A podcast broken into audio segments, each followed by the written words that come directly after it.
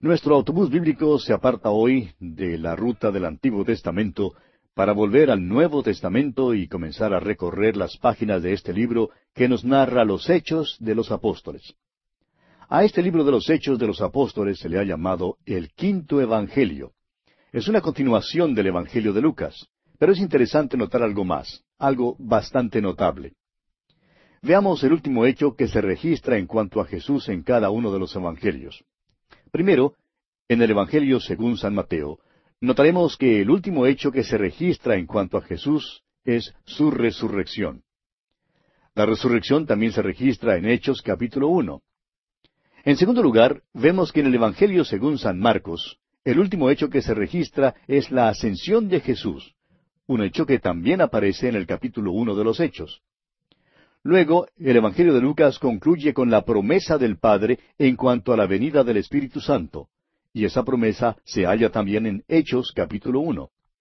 Por último, vemos que el último hecho que se registra en el Evangelio según San Juan es la promesa de la segunda venida de nuestro Señor. Y amigo oyente, esa promesa también se encuentra en Hechos capítulo uno es que parece que los cuatro evangelios han sido vertidos, por así decirlo, en un embudo, y todos caen en esta botella o jarro del primer capítulo del libro de los Hechos.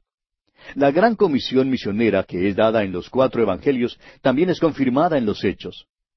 Este libro de los Hechos suple una escalera sobre la cual podemos colocar las epístolas que lo siguen en el Nuevo Testamento. El Nuevo Testamento, sin el libro de los Hechos, quedaría con un vacío muy grande, el doctor Hawson, un erudito en estudios bíblicos, ha declarado, si se quitara el libro de los Hechos, no habría nada con qué sustituirlo. En el libro de los Hechos aparecen los principios de la Iglesia, es decir, el nacimiento de la Iglesia. Mientras que el libro de Génesis relata el origen del universo físico, el libro de los Hechos de los Apóstoles relata el origen del cuerpo espiritual, el cual es la Iglesia. Ahora, en casi todos los libros que hemos estudiado, hemos sacado del libro un versículo que expresa en forma resumida el tema del libro. En el libro de los Hechos de los Apóstoles, el versículo clave lo encontramos en el capítulo uno, versículo ocho, donde dice, Pero recibiréis poder cuando haya venido sobre vosotros el Espíritu Santo, y me seréis testigos en Jerusalén, en toda Judea, en Samaria y hasta lo último de la tierra. Ahora hemos dividido el libro de los Hechos de los Apóstoles conforme al versículo clave, o sea, de la manera siguiente. Primero, el Señor Jesucristo obrando mediante el Espíritu Santo a través de los apóstoles en Jerusalén, que comprende los capítulos uno al siete. En segundo lugar, el Señor Jesucristo obrando mediante el Espíritu Santo a través de los apóstoles en Judea y en Samaria, que comprende los capítulos ocho al doce. Y en tercero y último lugar, el Señor Jesucristo obrando mediante el Espíritu Santo a través de los apóstoles hasta lo último de la tierra, en los capítulos trece al veintiocho. Ahora creemos conveniente aclarar que el libro de los Hechos no se ha concluido. Simplemente termina sin una conclusión mencionando que el apóstol Pablo está en su propia casa alquilada en Roma. No hay ningún fin formal. ¿Y sabe por qué no lo hay, amigo oyente? Porque el libro de los Hechos se está escribiendo ahora desde el cielo. Quizá el Señor tenga allí al doctor Lucas escribiendo el resto del libro de los Hechos. Quizá usted y yo estemos incluidos. Eso no lo sabemos, pero esperamos que así sea. Vamos a decir que lo que se escribe no es el libro de los Hechos, pero la Biblia misma dice que hay un libro allá arriba, en el cual se está anotando todo lo que usted y yo, amigo oyente, estamos haciendo por él. Y dice Dios que en el día final este libro será abierto. Quizá esto pueda causar alarma a algunos de nosotros. Bien, hemos dado un bosquejo algo sencillo de este libro, pero creemos que es mejor que sigamos un método sencillo en nuestro estudio. No creemos que la palabra de Dios deba ser presentada con bosquejos y estudios demasiado enredados y complicados. No pretendemos acercarnos al estudio de la Biblia desde un punto de vista filosófico de ninguna manera. Nuestro estudio es desde un punto de vista puramente práctico, histórico y bíblico. Nosotros creemos que el Espíritu de Dios puede hablar y que nos habla de aquella manera, o sea, a través de la Biblia misma. Damos gracias a Dios que recibimos tantas cartas de nuestros oyentes que representan casi todos los oficios y profesiones posibles. Recibimos cartas de profesores en las universidades y en otras escuelas, y también recibimos cartas de muchas personas que apenas pueden leer y escribir. Y todos, todos testifican que estos estudios les son bastante comprensibles. Y por ello damos gracias y gloria al Señor. Creemos que la palabra de Dios es comprensible y que debemos hacer todo lo posible para que continúe siendo comprensible. Desafortunadamente muchos profesores en nuestras escuelas e institutos bíblicos entienden mal las palabras de nuestro Señor. Cuando Él dice, apacienta mis ovejas, ellos lo interpretan erróneamente como si dijera, apacienta mis jirafas. Nosotros tratamos de poner las galletas en los estantes más bajos de la despensa, amigo oyente, a fin de que aún los niños puedan alcanzarlas. A propósito, hemos recibido ya algunas cartas de parte de algunos niños que indican que ellos también escuchan el programa y comprenden muy bien el estudio bíblico. Y por esto, una vez más, damos gracias a Dios. Bien, veamos ahora los distintivos del libro de los Hechos. En primer lugar, tenemos la prominencia del Señor Jesucristo. El Señor Jesucristo ya ha dejado a sus discípulos, se ha ido asciende al cielo, según lo relata el primer capítulo de este libro, pero todavía está obrando. Simplemente ha cambiado su posición, su situación, ha cambiado su centro de operaciones. Mientras estaba aquí en la tierra, su centro de operaciones estaba localizado en Capernaum. Ahora su centro de operaciones está a la diestra del Padre. El Señor Jesucristo, pues, tiene un lugar de gran prominencia en este libro. Él está obrando desde el lugar ventajoso del cielo mismo. En segundo lugar, tenemos la prominencia del Espíritu Santo. Cristo prometió enviar al Espíritu Santo. Esta promesa se menciona cuatro veces en el Evangelio según San Juan en los capítulos uno, siete, catorce y veinte. La misma promesa se da en el libro de los Hechos capítulo uno versículo ocho. Usted y yo, amigo oyente, vivimos en la edad del Espíritu Santo. El gran hecho de esta edad es que el Espíritu Santo mora en los creyentes, es decir, en toda persona que ha aceptado personalmente como único y todo suficiente Salvador al Señor Jesucristo. Luego tenemos el poder de la Iglesia. La Iglesia tiene poder y claro que este poder es por medio de la operación del Espíritu de Dios. Aquel poder de la Iglesia primitiva no se manifiesta hoy en día en nuestras iglesias. Algunas personas dicen que por acá hay un avivamiento y que más allá hay otro avivamiento. Sin embargo, parece que no dura mucho porque después de un poco de tiempo se les acaba el avivamiento. ¿Por qué? No lo sabemos. Pero la verdad es que no hemos presenciado ningún otro avivamiento así como los que se registran en este libro de los Hechos. Luego, en cuarto lugar, tenemos la prominencia de la iglesia visible e invisible. La Iglesia es una nueva institución y tiene sus comienzos aquí en el libro de los Hechos. En quinto lugar, tenemos la prominencia de lugares geográficos que son mencionados por nombre. Hace poco dimos un bosquejo. El libro principia en Jerusalén y termina en Roma. El célebre arqueólogo Sir William Ramsey ha verificado la exactitud de todos los lugares que son mencionados por el doctor Lucas y los ha encontrado exactos.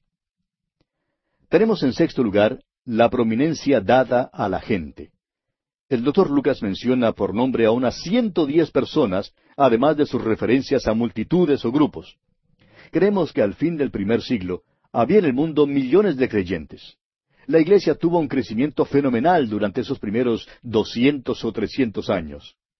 Y tenemos que, en comparación a entonces, hoy en día su crecimiento se ha retardado. En séptimo lugar, tenemos la prominencia de la resurrección, el punto central de la predicación del Evangelio. La resurrección es el corazón mismo de la predicación del Evangelio. En muchas de nuestras iglesias hoy en día, solamente una vez al año se presenta un sermón en cuanto a la resurrección, y eso de costumbre en el domingo de resurrección. En algunas iglesias, si el pastor o un evangelista predica un sermón especial en cuanto a la resurrección en el mes de agosto, por ejemplo, muchos creen que algo le ha pasado al predicador creen que quizá el calor lo ha vuelto loco. Y hasta comentan, bueno, ¿y quién ha escuchado jamás predicar un sermón en cuanto a la resurrección en el mes de agosto? Pero en la iglesia primitiva, amigo oyente, la resurrección de Jesucristo fue el centro y el corazón mismo del mensaje. Y creemos que ningún sermón se predicó sin mencionar la resurrección. El tema del gran sermón del apóstol Pedro en el día de Pentecostés fue la resurrección de Jesucristo. Explicó el apóstol Pedro que lo que ocurría se debía al hecho de que Jesús ya se encontraba a la diestra de Dios y que había enviado al mundo a su Espíritu Santo y que todo esto se debía a la resurrección. Usted podrá notar también que la resurrección es el corazón mismo de los mensajes del apóstol Pablo. Ahora hay muchos hombres y predicadores a quienes les gusta especializarse en un tema particular de la Biblia. A algunos les gusta el tema de la profecía, a otros les gusta tratar alguna otra frase o aspecto. Ahora bien, si usted desea especializarse en cierto tema, amigo oyente, permítanos darle uno, y es la resurrección de Cristo. En la iglesia primitiva todos los domingos eran días de la resurrección, días para proclamar la resurrección de Jesús. Ha resucitado, proclamaban este mensaje por todas partes. Y este es el mensaje que hallamos aquí en este libro de los Hechos. Ahora, en octavo lugar, notamos que hay una prominencia del apóstol Pedro en la primera sección del libro y del apóstol Pablo en la última sección. Hay, en cambio, una omisión extraña de los otros apóstoles. Creemos que hay una razón muy definida para que el énfasis caiga sobre los ministerios de los apóstoles Pedro y Pablo. Creemos que el doctor Lucas conocía bien los ministerios de estos dos hombres, y no olvidemos que Lucas hasta fue compañero del apóstol Pablo en algunos de sus viajes. Algunos sostienen la idea de que había cierta discordia entre Pedro y Pablo, pero francamente somos de la opinión de que el doctor Lucas, Pedro y Pablo se juntaron muchas veces y que hablaban mucho entre sí. Hay en realidad muchísimas cosas que ocurrieron que estamos seguros no han sido registradas en las Escrituras. Y ahora una palabra en cuanto al título. El propio título de este libro histórico siempre ha sido tema de discusión. La Biblia que estamos usando en nuestros estudios bíblicos es la Biblia de Reina Valera, y esta Biblia llama a este libro Hechos de los Apóstoles. Ahora, el Códice Vaticanus y otras versiones también lo llaman Hechos de los Apóstoles. Pero Roberto Lee, otro erudito en estudios bíblicos, lo llama Hechos del Señor ascendido y glorificado. Y el título Bantu lo designa Palabras tocante a los hechos. Pero parece que en castellano el título más aceptado es Hechos de los Apóstoles. Y estamos ahora sí listos para entrar al primer capítulo de este libro de los Hechos. Para comenzar, quisiéramos sugerir que nuestro título de este libro sea El Señor Jesucristo obrando mediante el Espíritu Santo a través de los apóstoles. Anótelo si desea. Déjeme repetirlo. El Señor Jesucristo obrando mediante el Espíritu Santo a través de los apóstoles. La primera sección del libro de los Hechos incluye los capítulos uno al siete y enseña que el Señor Jesucristo está obrando mediante el Espíritu Santo a través de los apóstoles en Jerusalén. El tema central del capítulo uno es la preparación para la venida del Espíritu Santo incluye una introducción al libro de los Hechos, el ministerio de Jesús durante cuarenta días después de su resurrección, la ascensión y promesa del regreso de Jesús, la espera del Espíritu Santo y el nombramiento de un apóstol. Leamos pues los primeros dos versículos de este capítulo uno de los Hechos. En el primer tratado, oh Teófilo, hablé acerca de todas las cosas que Jesús comenzó a hacer y a enseñar, hasta el día en que fue recibido arriba, después de haber dado mandamientos por el Espíritu Santo a los apóstoles que había escogido. Es claro que el primer tratado mencionado aquí es una referencia al Evangelio según San Lucas. Ahora, Teófilo es el nombre del hombre que también fue mencionado en el Evangelio de Lucas. Su nombre significa amante de Dios. El doctor Lucas no escribió su Evangelio ni el libro de los Hechos a cualquier amante de Dios creemos que él en realidad conocía a un hombre llamado Teófilo. Este era un nombre bastante común en aquel entonces y estamos seguros de que el significado del nombre le cayó bien a este hombre a quien el libro es dirigido, amante de Dios. El doctor Lucas le dice que le ha escrito un tratado, el cual es el Evangelio de Lucas, y que en ese tratado le había hablado acerca de todas las cosas que Jesús comenzó a hacer y a enseñar. Esto implica que el libro de los Hechos sería una continuación de aquella historia y contaría lo que Jesús seguía haciendo y enseñando. Y Jesús todavía está obrando, amigo oyente. Continuará con este programa hasta cuando lleve del mundo a la iglesia. Esta es la descripción que nos es presentada aquí. Ahora, la segunda parte del versículo dos dice que hasta el día en que fue recibido arriba, después de haber dado mandamientos por el Espíritu Santo. Simplemente porque Jesús había sido recibido arriba en el cielo, no quería decir que no seguiría obrando. Y aún hoy en día, Él sigue obrando y enseñando. Ahora se halla en el lugar ventajoso a la diestra de Dios y obra mediante el Espíritu Santo. Fue por medio del Espíritu Santo que les daba mandamientos a los apóstoles. En el ejército se acostumbra transmitir las órdenes de un hombre a otro. Tenemos aquí una idea parecida. El Señor Jesucristo está obrando mediante el Espíritu Santo. El Espíritu Santo obra a través de los apóstoles y sigue obrando a través de nosotros aquí mismo donde estamos hoy en día. La declaración, después de haber dado mandamientos por el Espíritu Santo aquí, es muy interesante. Veamos ahora el ministerio de Jesús durante los cuarenta días después de la resurrección. El doctor Lucas presenta aquí una frase bastante larga. Leamos aquí el versículo tres de este capítulo uno de los Hechos. A quienes también, después de haber padecido, se presentó vivo con muchas pruebas indubitables, apareciéndoseles durante cuarenta días y hablándoles acerca del reino de Dios. Se presentó vivo con muchas pruebas indubitables, dice aquí, después de su sufrimiento y muerte. En la Biblia se menciona diez casos específicos en que Jesús aparece después de su resurrección. Su ministerio después de la resurrección, como es revelado en sus apariciones, tiene una relación más importante con la vida de los cristianos hoy en día que su ministerio terrenal de tres años, como aparece detallado en los cuatro evangelios. Ahora, en cuanto al ministerio del Señor Jesús después de su resurrección, el apóstol Pablo declara lo siguiente en su segunda carta a los Corintios, capítulo cinco, versículo dieciséis. De manera que nosotros de aquí en adelante a nadie conocemos según la carne, y aun si a Cristo conocimos según la carne, ya no lo conocemos así. En otras palabras, amigo oyente, usted y yo no conocemos hoy a Jesucristo como el hombre que caminaba sobre esta tierra hace dos mil años.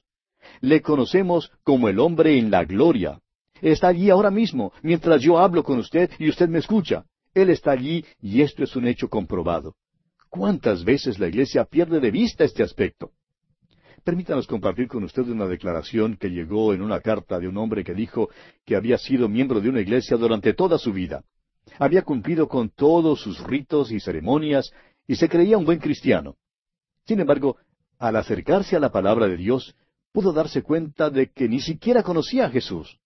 Tuvo que aprender que Jesús no solo caminó en la tierra hace ya dos mil años, sino que también vive hoy en día y que está a la diestra de Dios. Tuvo que acercarse al Cristo viviente y aceptarle como su Salvador y Señor. Cuán maravilloso es eso, amigo oyente. Se presentó vivo, dice aquí, con muchas pruebas indubitables. El problema hoy en día, amigo oyente, no está en los hechos, sino en la incredulidad del hombre. Los hechos están a la disposición de quien quiera examinarlos. Nos preguntamos si alguien que nos escucha duda la realidad de la batalla que se libró en Waterloo. Francamente, yo creo que es un hecho que Napoleón vivió y creo también que libró la batalla de Waterloo, pero al mismo tiempo confieso que tengo personalmente muy poca evidencia de ello. Permítame decirle, amigo oyente, que hay como diez mil veces más evidencia en cuanto a la muerte y resurrección del Señor Jesucristo que la evidencia que hay para la batalla de Waterloo. Y sin embargo, hay quienes hoy en día dicen que no creen que la resurrección de Cristo sea un hecho. ¿Dónde está pues el problema? El problema, amigo oyente, está en usted. El problema no está en la palabra de Dios. Jesús, dice aquí, se presentó vivo con muchas pruebas indubitables. Usted puede saber esto si es que en verdad quiere saberlo. El problema, amigo oyente, es que no quiere saberlo. El problema no está en la mente, sino en la voluntad. Como lo dice el refrán, no hay peor ciego que el que no quiere ver. Quisiéramos hacer aquí un corto comentario en cuanto a la resurrección. Hay un versículo que creemos ha sido torcido y retorcido hasta no comprenderse su sentido original. En el Evangelio, según San Juan capítulo 12, versículo 32, el Señor Jesucristo dijo, Y yo, si fuere levantado de la tierra, a todos atraeré a mí mismo. Ahora, ¿cómo fue levantado? Fue levantado en su resurrección, amigo oyente. Fue levantado de los muertos. Ese es el mensaje. No importa cuánto hable usted en cuanto a Jesús, ni cuán amable diga usted que Él es. El mensaje es que Jesús ha sido levantado de los muertos, ha resucitado. El motivo por el cual más personas no son atraídas a Cristo es porque no se predica a un Cristo resucitado. El libro de los Hechos pone mucho énfasis en la resurrección de Jesucristo. Bien, amigo oyente, nuestro tiempo por hoy se ha agotado, así es que tenemos que detenernos aquí. Continuaremos, Dios mediante, en nuestro próximo programa con este estudio sobre el libro de los Hechos de los Apóstoles.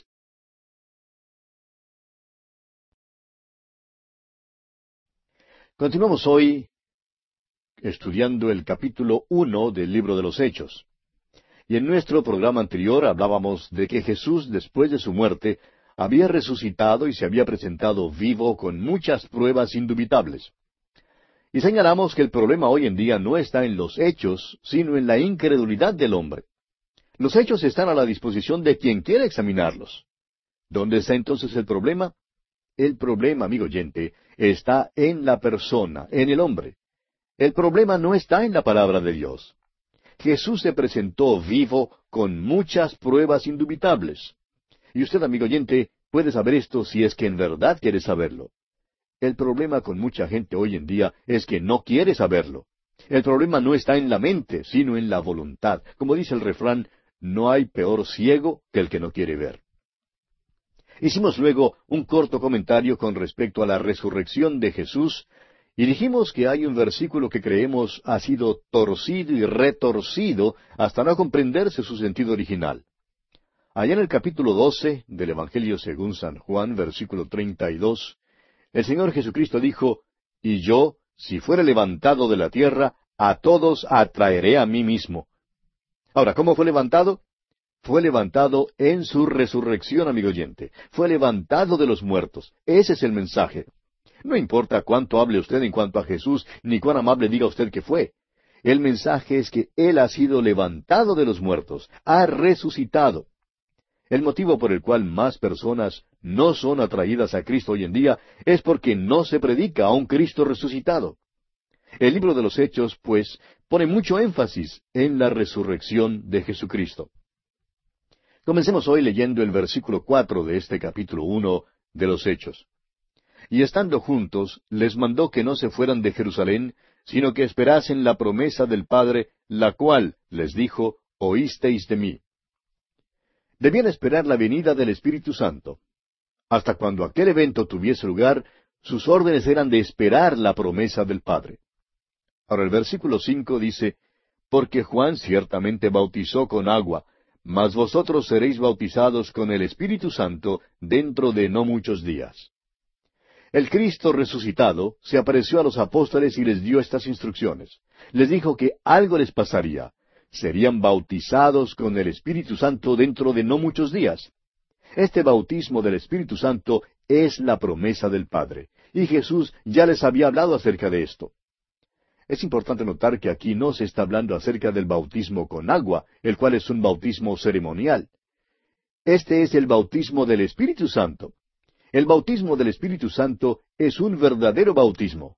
Es este bautismo del Espíritu Santo lo que coloca al creyente dentro del cuerpo de los creyentes, o sea, en la iglesia, la verdadera iglesia, que es el cuerpo de Cristo. Cuando lleguemos al segundo capítulo que habla del día de Pentecostés, veremos que fueron llenos del Espíritu Santo. Eso era necesario para que pudieran servir. El hecho de que fueron llenos del Espíritu Santo para servicio indica que los otros ministerios del Espíritu Santo también habían sido realizados. Pero en nuestro estudio del capítulo dos entraremos en más detalles sobre esto. Leamos ahora el versículo seis de este capítulo uno de Hechos. Entonces los que se habían reunido le preguntaron diciendo, Señor, ¿restaurarás el reino a Israel en este tiempo? Usted tal vez ha notado que algunos de los comentaristas reprochan a los apóstoles por haber hecho esta pregunta. Creen que los apóstoles se equivocaron al hacerla. Pero creemos que la respuesta que el Señor les da indica que no se equivocaron en lo absoluto. Su pregunta fue legítima y natural Y nuestro Señor la contestó como tal. Él no les reprochó. Los apóstoles conocían bien el Antiguo Testamento. Habían esperado la venida del Mesías. Comprendían que el Mesías sería el que establecería el reino sobre esta tierra. Esa era su esperanza, y esta propósito es todavía la única esperanza para esta tierra.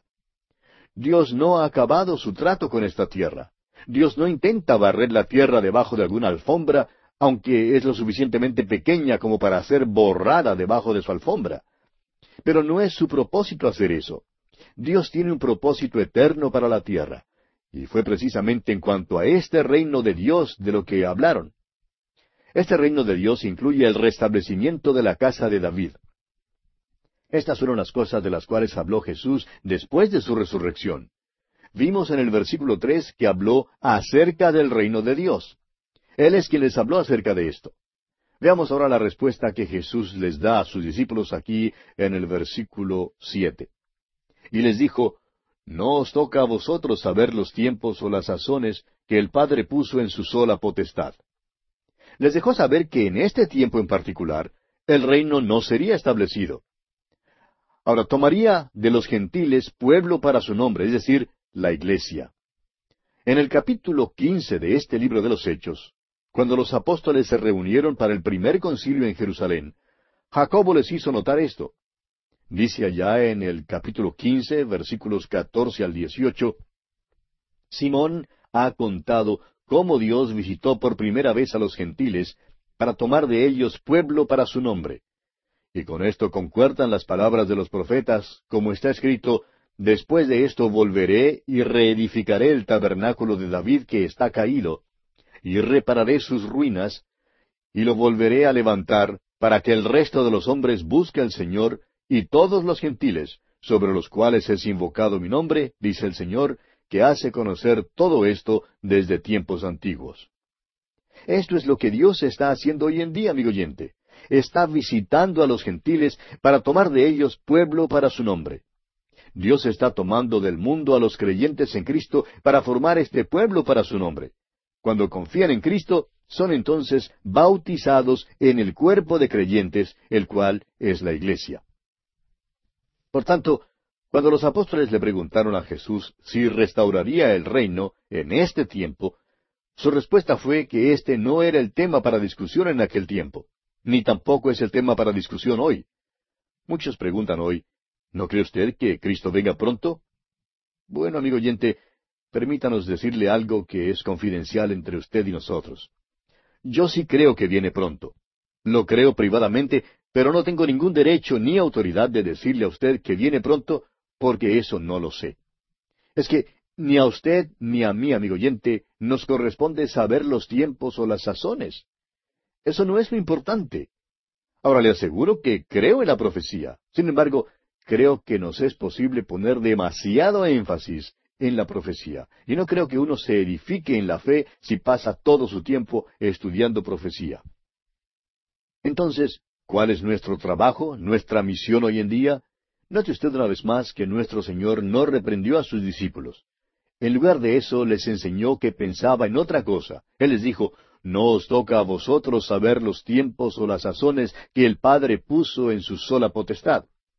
Pero escuche, aquí está su comisión en el versículo ocho. Pero recibiréis poder cuando haya venido sobre vosotros el Espíritu Santo, y me seréis testigos en Jerusalén, en toda Judea, en Samaria, y hasta lo último de la tierra. Esta es la comisión que todavía está en vigor en el día de hoy. Esta comisión no es dada a una sola institución corporativa, o sea, la iglesia como un cuerpo no es una comisión corporativa, sino más bien una comisión muy personal que es dada a cada creyente individualmente. Esta comisión fue dada a estos hombres aun antes de que el Espíritu Santo hubiera venido y formado la iglesia. Este es un mandamiento personal que es para usted y para mí, amigo oyente. Es nuestra misión, es nuestro trabajo promulgar la palabra de Dios en el mundo.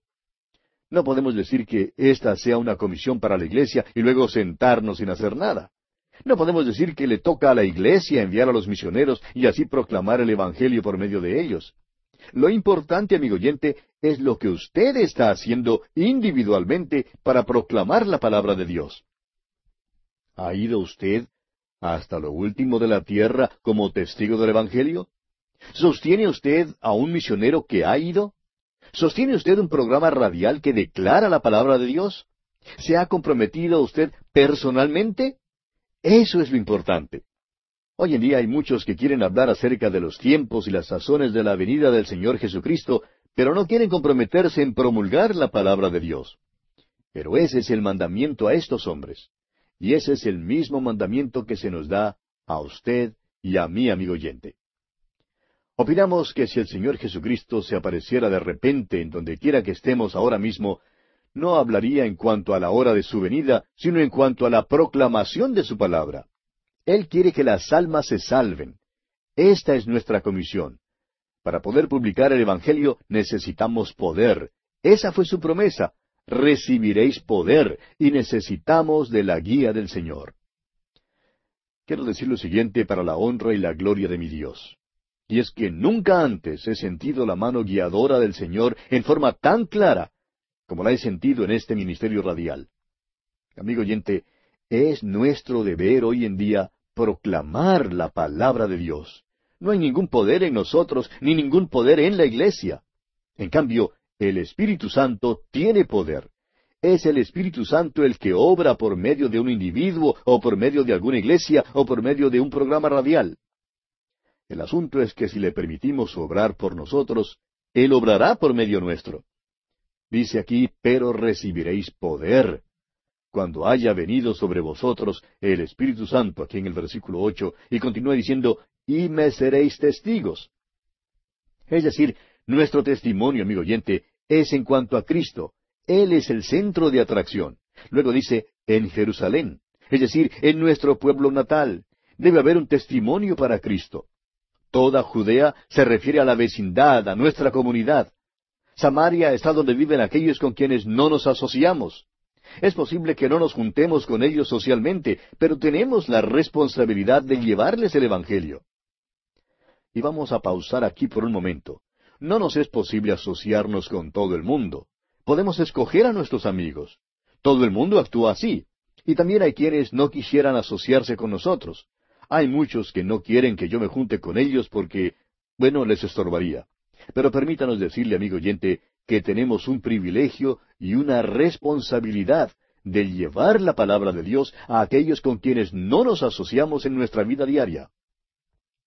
Por último, este testimonio para Cristo debe ir hasta lo último de la tierra. Nunca debemos perder de vista el hecho de que esta es la intención del Señor. Nos ha dicho que si le amamos, Guardemos sus mandamientos. Este mandamiento es personal. No podemos deshacernos de esta carga diciendo que la Iglesia lo está cumpliendo y que por tanto no tenemos que comprometernos. Amigo oyente, ¿se ha comprometido usted? ¿Tiene usted un testimonio para Cristo? Pasemos ahora a considerar la ascensión y la promesa del regreso de Jesús. Leamos el versículo nueve de este capítulo uno de los Hechos. Y habiendo dicho estas cosas, viéndolo ellos, fue alzado y le recibió una nube que le ocultó de sus ojos. La ascensión del Señor Jesucristo es un milagro importante y significativo en el ministerio del Señor. Esto es especialmente cierto en esta era espacial, cuando tenemos los ojos vueltos hacia los aires y hablamos de viajes en el espacio y todo eso. En realidad, esto no es nada nuevo. El Señor Jesús despegó no necesitaba ninguna plataforma de lanzamiento ni ningún traje astronáutico, no subió en ningún proyectil. Las escrituras dicen que sólo hubo una nube para recibirle. ¿Qué clase de nube sería? ¿Sería una nube común de vapor de agua? De ninguna manera, amigo oyente. Esta fue la misma nube de gloria, la gloria Shekinah que llenó el tabernáculo. En su oración sumo sacerdotal, él había orado allá en el capítulo 17 del Evangelio según San Juan, versículo 5, diciendo, Ahora pues, Padre, glorifícame tú al lado tuyo, con aquella gloria que tuve contigo antes que el mundo fuese. Cuando Cristo nació en el mundo, fue envuelto en pañales. Cuando salió de la tierra, fue envuelto en nubes de gloria. Esto era de lo que hablaba. Mientras los apóstoles observaban todo esto, dos ángeles como varones se les aparecen y les dan un mensaje importante. Leamos los versículos diez y once de este capítulo uno de los Hechos. Y estando ellos con los ojos puestos en el cielo, entre tanto que él se iba, he aquí se pusieron junto a ellos dos varones con vestiduras blancas, los cuales también les dijeron, Varones Galileos, ¿por qué estáis mirando al cielo?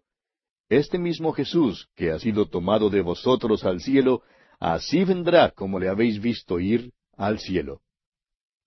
Fue Jesús glorificado quien subió al cielo. Este mismo Jesús, el Jesús glorificado, vendrá así como se fue y al mismo lugar. El profeta Zacarías en el capítulo catorce de su profecía, versículo cuatro, nos dice lo siguiente Y se afirmarán sus pies en aquel día sobre el monte de los olivos, que está enfrente de Jerusalén al oriente, y el monte de los olivos se partirá por en medio hacia el oriente y hacia el occidente, haciendo un valle muy grande, y la mitad del monte se apartará hacia el norte y la otra mitad hacia el sur. Volviendo ahora al capítulo uno de los Hechos, veamos el versículo doce. Entonces volvieron a Jerusalén desde el monte que se llama del Olivar, el cual está cerca de Jerusalén, camino de un día de reposo. Creemos que todos los discípulos se quedaron muy cerca al templo durante los días de fiesta cuando llegaron a Jerusalén para adorar. El monte de los olivos probablemente estaba cubierto de varios centenares de miles que estarían allí acampados en el tiempo de las fiestas. ¿Por qué? Porque según la ley mosaica tenían que quedarse dentro de un día de reposo de camino del templo. Continuemos con los versículos trece y catorce de este capítulo uno de los Hechos. Y entrados, subieron al aposento alto, donde moraban Pedro y Jacobo, Juan, Andrés, Felipe, Tomás, Bartolomé, Mateo, Jacobo, hijo de Alfeo, Simón el celote, y Judas, hermano de Jacobo. Todos estos perseveraban unánimes en oración y ruego con las mujeres y con María, la madre de Jesús, y con sus hermanos. Nos alegramos que María, la madre de Jesús, estuviera allí. Ella ahora está libre de cualquier duda hubiera existido con relación al nacimiento original de Jesús. Ahora, la actitud de los apóstoles y de los creyentes es una actitud de unidad, de oración y de espera. Y no hay ninguna manera en que nosotros podamos duplicar hoy este período. Recuerde usted que este es un período de tiempo, una cápsula de tiempo entre la ascensión del Señor Jesucristo al cielo y la venida del Espíritu Santo. Y nosotros no estamos viviendo en ese período de tiempo. No podemos duplicarlo. El Espíritu Santo ya ha venido en nuestros tiempos. Pasemos ahora a considerar el nombramiento de un apóstol. Leamos los versículos quince al dieciocho de este capítulo uno de los Hechos. En aquellos días Pedro se levantó en medio de los hermanos, y los reunidos eran como ciento veinte en número, y dijo, Varones hermanos, era necesario que se cumpliese la escritura en que el Espíritu Santo habló antes por boca de David acerca de Judas, que fue guía de los que aprendieron a Jesús, y era contado con nosotros y tenía parte en este ministerio. Este, pues, con el salario de su iniquidad, adquirió un campo, y cayendo de cabeza, se reventó por la mitad, y todas sus entrañas se derramaron. Vemos aquí a Simón Pedro hablando otra vez. Ahora tengamos en cuenta que esto ocurre antes de Pentecostés. A este hombre le falta recibir la plenitud del Espíritu Santo. Le falta aún la presencia del Espíritu Santo. Ahora ciertamente da una descripción vívida de Judas, ¿no le parece? Continuemos pues con los versículos 19 y 20 de este capítulo 1 de los Hechos.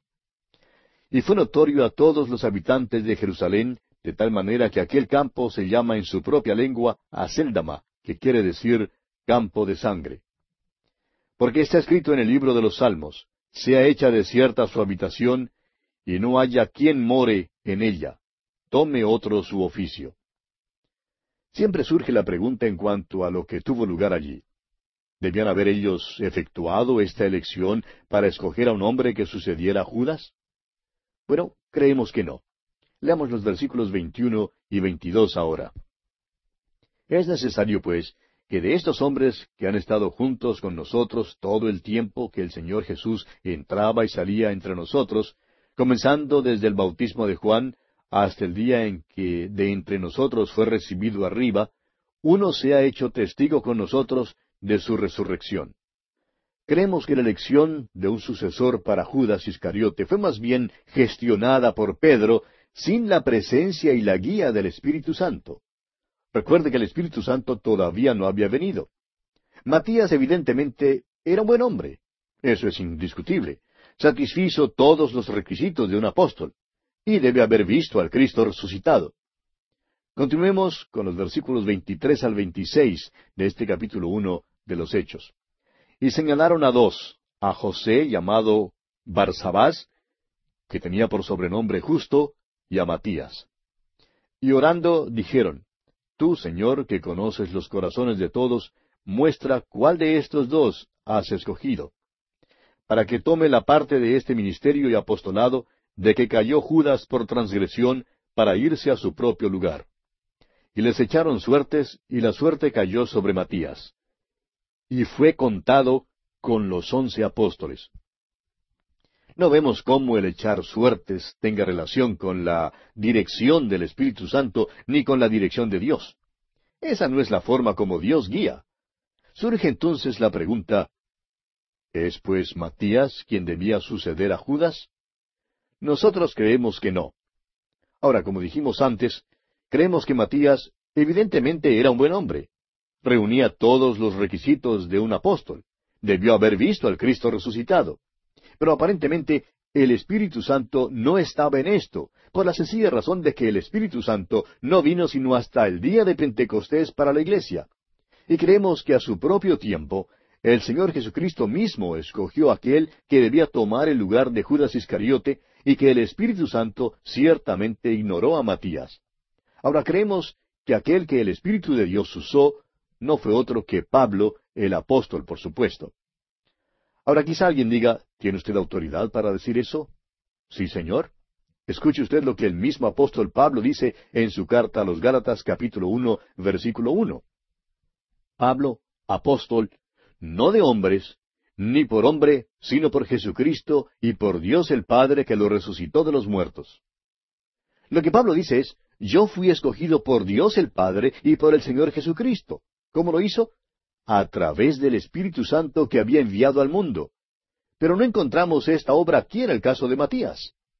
Por otra parte, creemos que el ministerio del apóstol Pablo justifica el hecho de que él era quien debía tomar el lugar de Judas. Esa es, pues, nuestra razón. Ahora reconocemos que hay una gran cantidad de hombres buenos. En efecto, creemos que la mayoría de los hombres buenos hoy tomaría la posición de que este hombre Matías fue quien tomó el lugar de Judas. Y reconocemos que estamos en la minoría. Pero si usted, amigo oyente, desea compartir esta opinión, bien puede hacerlo y estará con la mayoría. Pero si usted desea estar en lo correcto, y estamos seguros que desea estar en lo correcto, entonces confiamos que estará de acuerdo con lo que hemos expresado. Bien, amigo oyente, vamos a detenernos aquí por hoy porque nuestro tiempo ya se ha agotado.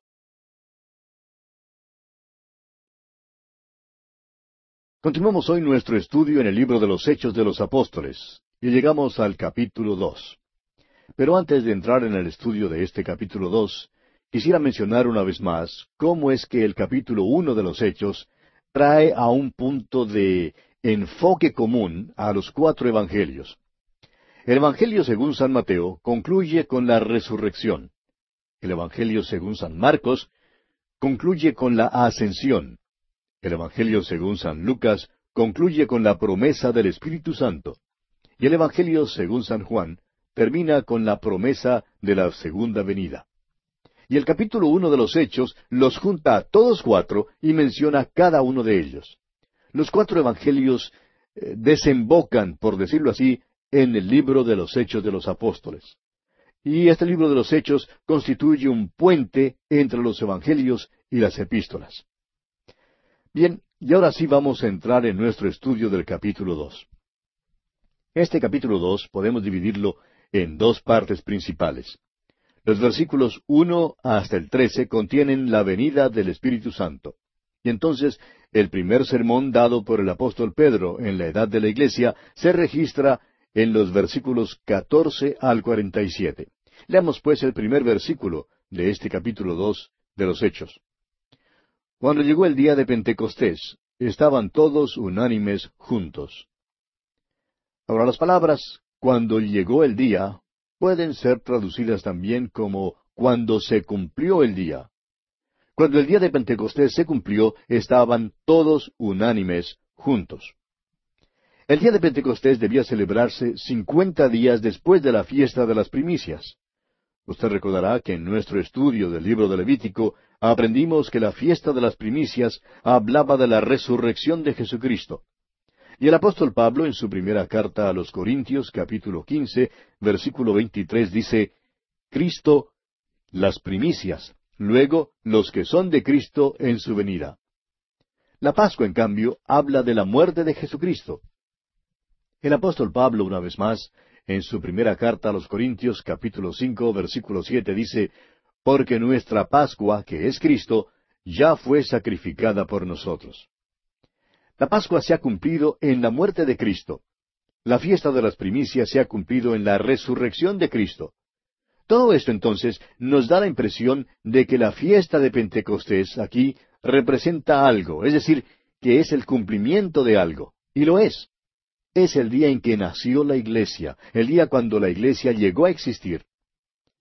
La expresión cuando llegó el día de Pentecostés, o cuando se cumplió, significa que este era el cumplimiento del designio y propósito para el cual fue dado originalmente. En Pentecostés debía haber una ofrenda de nuevo grano al Señor, y ésta debía ser ofrecida en dos panes de flor de harina cocidos con levadura, como lo vimos en el capítulo 23 de Levítico. Esto debía representar el principio y el origen de la iglesia. Esta fiesta hablaba de la venida del Espíritu Santo para un ministerio muy particular, para tomar del mundo el cuerpo de Cristo, la iglesia. Cinco minutos antes del día de Pentecostés no había la iglesia. Cinco minutos después que el Espíritu Santo vino en el día de Pentecostés, ya existía la iglesia. En otras palabras, lo que Belén fue para el nacimiento de Cristo, Pentecostés y Jerusalén fueron para la venida del Espíritu Santo. El Espíritu comenzó a bautizar a los creyentes. Esto significa que los hizo parte del cuerpo de Cristo, identificándolos con Cristo como su cuerpo acá en la tierra. El apóstol Pablo en su primera carta a los Corintios capítulo 12 versículo 13 explica, Porque por un solo espíritu fuimos todos bautizados en un cuerpo, sean judíos o griegos, sean esclavos o libres, y a todos se nos dio a beber de un mismo espíritu. El Espíritu Santo comenzó a hacer una obra en el día de Pentecostés. El día de Pentecostés se cumplió con este evento. La expresión cuando llegó no quiere decir que fue a las doce, ni a las siete de la mañana, ni a las dos de la tarde. Significa que se cumplió. Veamos ahora el versículo dos de este capítulo dos de los Hechos. Y de repente vino del cielo un estruendo como de un viento recio que soplaba, el cual llenó toda la casa donde estaban sentados. Permítanos ahora dirigir su atención hacia algo que consideramos muy importante. Cuando el Espíritu Santo vino, no fue en forma visible. Sin embargo, dio a conocer su presencia de dos maneras. Hizo llamamiento a dos de las vías mediante las cuales el género humano recibe su conocimiento adquirimos la mayor parte de nuestro conocimiento por la vía del oído y por la vía del ojo. Oímos y vemos. Pues bien, el Espíritu Santo hizo uso de ambas vías. Dice, vino del cielo un estruendo como de un viento. Este ruido llenó toda la casa donde estaban sentados. Lo percibieron por la vía del oído. Y quisiéramos hablar más en cuanto a esto porque muchos lo han pasado por alto. No fue ningún viento, fue un estruendo como de un viento, o sea que se parecía a un viento, tenía el ruido de un huracán o de un tornado. No fue como el ruido de la brisa que sopla suavemente por la copa de los árboles. Fue un ruido como de un tornado, y creemos que toda la ciudad de Jerusalén lo pudo escuchar. Una señorita que pasó por la experiencia de un tornado que no destruyó su casa, pero la destrucción llegó cerca, hasta solo dos cuadras de su casa, le escribía a una amiga y le contaba lo siguiente. Lo primero que notamos fue un ruido como de mil trenes de carga llegando al pueblo.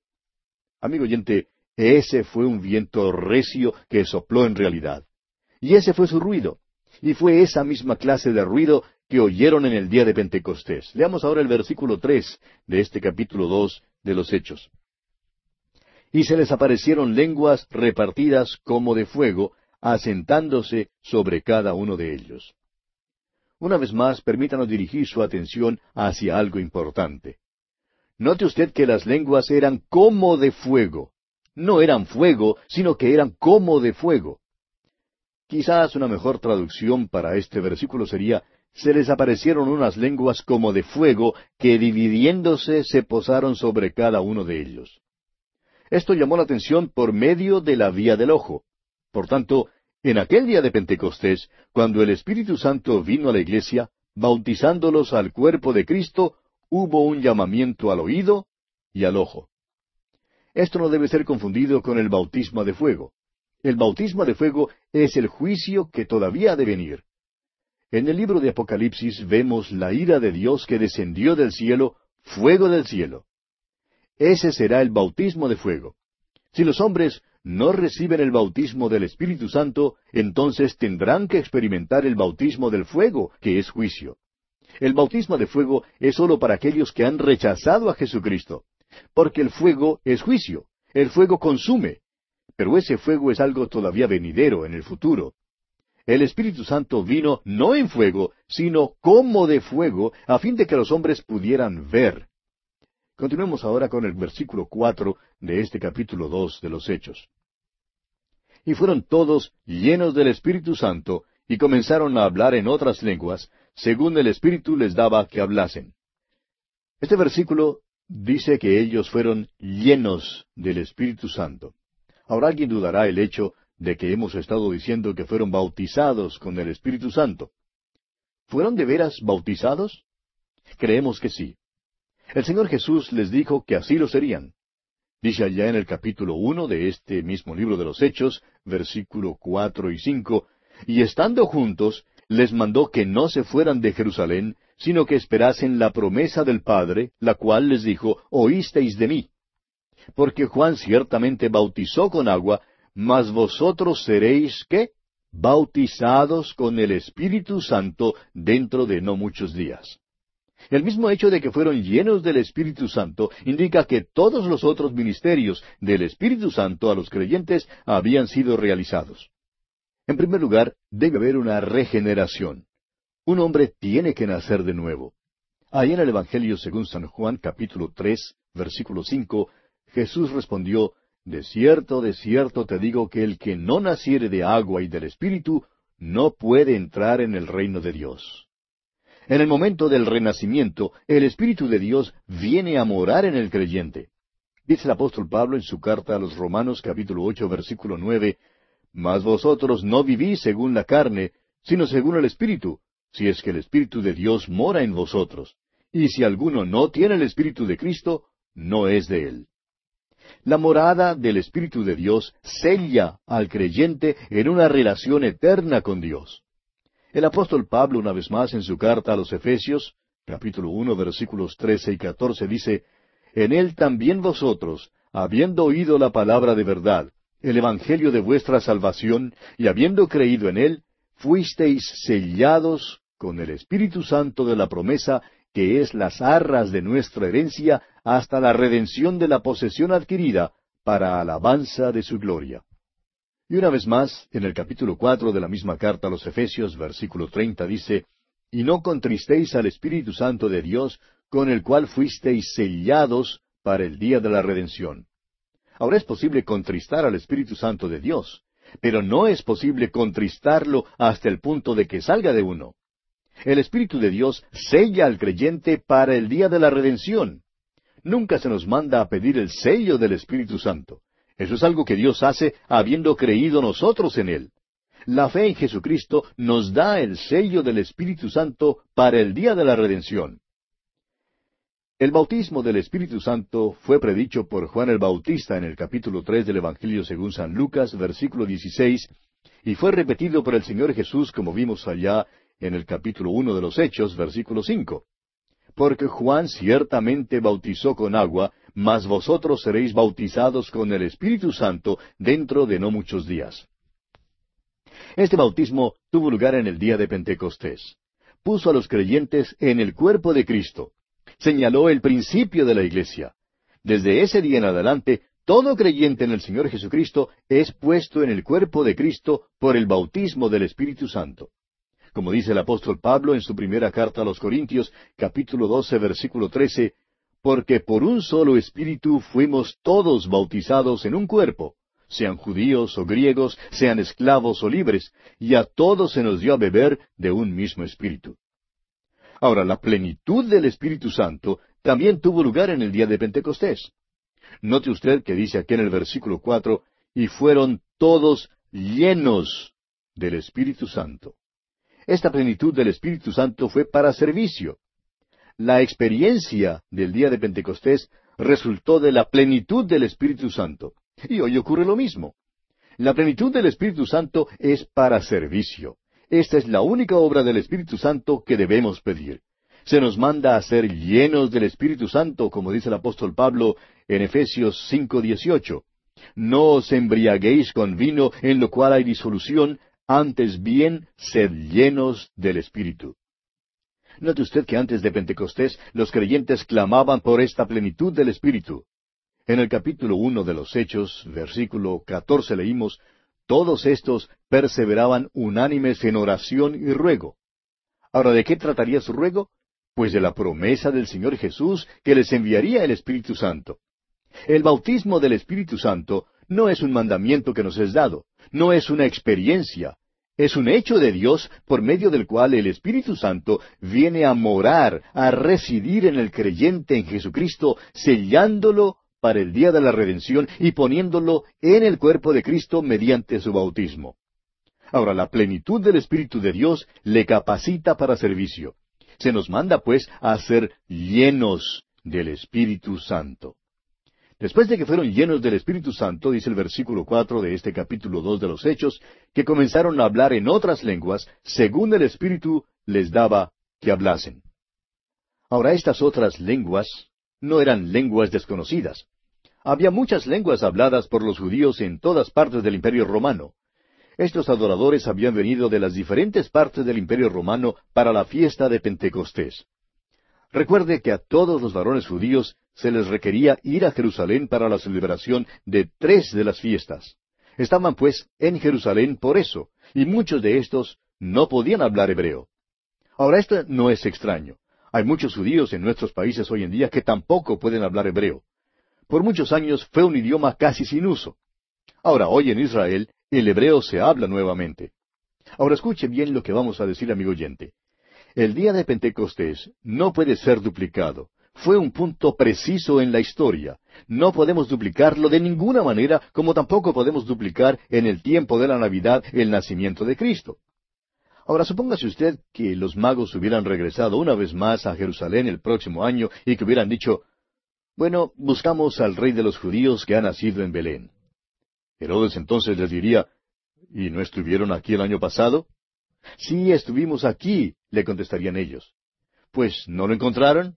Sí, lo encontramos. Y Herodes les diría entonces, bueno, si nació en Belén el año pasado, de seguro que no nació allí este año. Ah, sí, pero nos gozamos tanto aquí el año pasado y tuvimos una experiencia tan maravillosa que pensamos regresar para repetirla. ¿No cree usted, amigo oyente, que Herodes les hubiera respondido, miren señores, no pueden duplicar ustedes eso, él nació en Belén una sola vez? Pues bien, tampoco se puede duplicar el Pentecostés. El Espíritu Santo vino en el día de Pentecostés. No es necesario pedirle que venga de nuevo. Ya está aquí. El Espíritu Santo de Dios está en el mundo hoy en día. Y Jesús nos dijo lo que haría después que viniera su Espíritu. Él dijo allí en el capítulo seis del Evangelio según San Juan, versículo catorce, Él me glorificará, porque tomará de lo mío y os lo hará saber. Cuando usted oiga hablar a alguien acerca de las cosas de Cristo, glorificando a Cristo, entonces usted sabrá que el Espíritu Santo de Dios está obrando. Ahora el versículo cuatro de este capítulo dos de los Hechos termina diciendo, según el Espíritu les daba que hablasen. Estos apóstoles eran de Galilea. No podían hablar todos los otros idiomas que más adelante son mencionados en este pasaje. Pero ahora los están hablando. El Espíritu les daba que hablasen. Ahora leamos el versículo cinco de este capítulo dos de Hechos. Moraban entonces en Jerusalén judíos, varones piadosos, de todas las naciones bajo el cielo. Habían llegado de todas partes para participar en la fiesta de Pentecostés. Este era el motivo por el cual estaban allí en Jerusalén. Ahora el versículo seis dice, Y hecho este estruendo, se juntó la multitud, y estaban confusos, porque cada uno les oía hablar en su propia lengua. Una mejor traducción de las palabras y hecho este estruendo es habiendo ocurrido este estruendo. Creemos que se refiere a aquel estruendo como de viento recio que soplaba, que Jerusalén escuchó y por eso se juntó la multitud. Creo que nunca me olvidaré la primera vez que escuché cuando uno de estos aviones supersónicos rompió la barrera del sonido. Todos salieron para ver qué había pasado. ¿De dónde había procedido ese estruendo? Nunca antes habíamos oído tal ruido. Pues bien, creemos que este estruendo aquí fue algo que el pueblo de Jerusalén nunca antes había oído. Y por tanto, salieron con precipitación para ver de dónde procedía ese estruendo. Y creemos que esto tuvo lugar en el área próxima al templo y que había allí unos ciento veinte creyentes, como se menciona en el capítulo uno, versículo quince de este libro de los Hechos. Ahora, los que se juntaron allí estaban confusos debido a que, y por favor permítanos dar aquí una mejor traducción, estaban confusos debido a que cada hombre les oía hablar en su propio dialecto o idioma. No fue solamente que hablaban el idioma de su país, sino que también cada hombre oyó su propio dialecto. Es decir, así era como era hablado en una parte del país. Estos hombres no hablaban galimatías, amigo oyente. No hablaban en lenguas desconocidas. Estos hombres estaban hablando los dialectos de los hombres que se hallaban en la multitud. A mí no me sería posible hablar ningún otro idioma o dialecto sin conocerlo previamente. Pero eso es lo que hicieron estos hombres. Ahora hay otro aspecto que debemos mencionar. Es posible que los apóstoles no hablaran en lenguas extrañas de ninguna manera. Es posible que hablaran en sus propios idiomas, en sus propias lenguas, con una intrepidez que fue algo nuevo para ellos, dando el nuevo mensaje del Cristo resucitado según el Espíritu les daba que hablasen pero pudieran haber estado hablando en su dialecto galileo. El milagro bien pudo haber ocurrido en el oír. Cada hombre les oía hablar en su propio dialecto. Ahora, el milagro que destruyó la barrera del idioma estaba en el hablar o en el oír. En realidad no importa en cuál estaba. El caso es que se trata de un milagro. A los apóstoles, amigo oyente, les fue posible hablar y a las multitudes les fue posible oír. Cada hombre en su propio dialecto. Leamos ahora los versículos siete al once de este capítulo dos de Hechos. Y estaban atónitos y maravillados, diciendo, Mirad, ¿no son galileos todos estos que hablan? ¿Cómo pues les oímos nosotros hablar cada uno en nuestra lengua en la que hemos nacido? Partos, medos, elamitas, y los que habitamos en Mesopotamia, en Judea, en Capadocia, en el Ponto y en Asia, en Frigia y en Panfilia, en Egipto y en las regiones de África más allá de Sirene, y romanos aquí residentes, tanto judíos como prosélitos, cretenses y árabes, les oímos hablar en nuestras lenguas las maravillas de Dios. Aquí había gente de tres continentes. Ciertamente hablaban diversos idiomas y dialectos. Todos oyeron hablar a estos galileos en un dialecto comprensible. Permítanos decir, amigo oyente, que no se trata aquí de lenguas desconocidas. Se trata de lenguas que los oyentes entendieron. El versículo doce ahora dice, Y estaban todos atónitos y perplejos, diciéndose unos a otros, ¿qué quiere decir esto? Es decir, no comprendían lo que estaba ocurriendo. Y ahora el versículo trece continúa, Mas otros, burlándose, decían, Están llenos de mosto. Es decir, que creían que estos hombres estaban ebrios, estaban borrachos. Y amigo oyente, aquí vamos a tener que detenernos porque nuestro tiempo ya ha tocado a su fin. Continuaremos la consideración de este capítulo dos de los Hechos de los Apóstoles en nuestro próximo programa Dios mediante.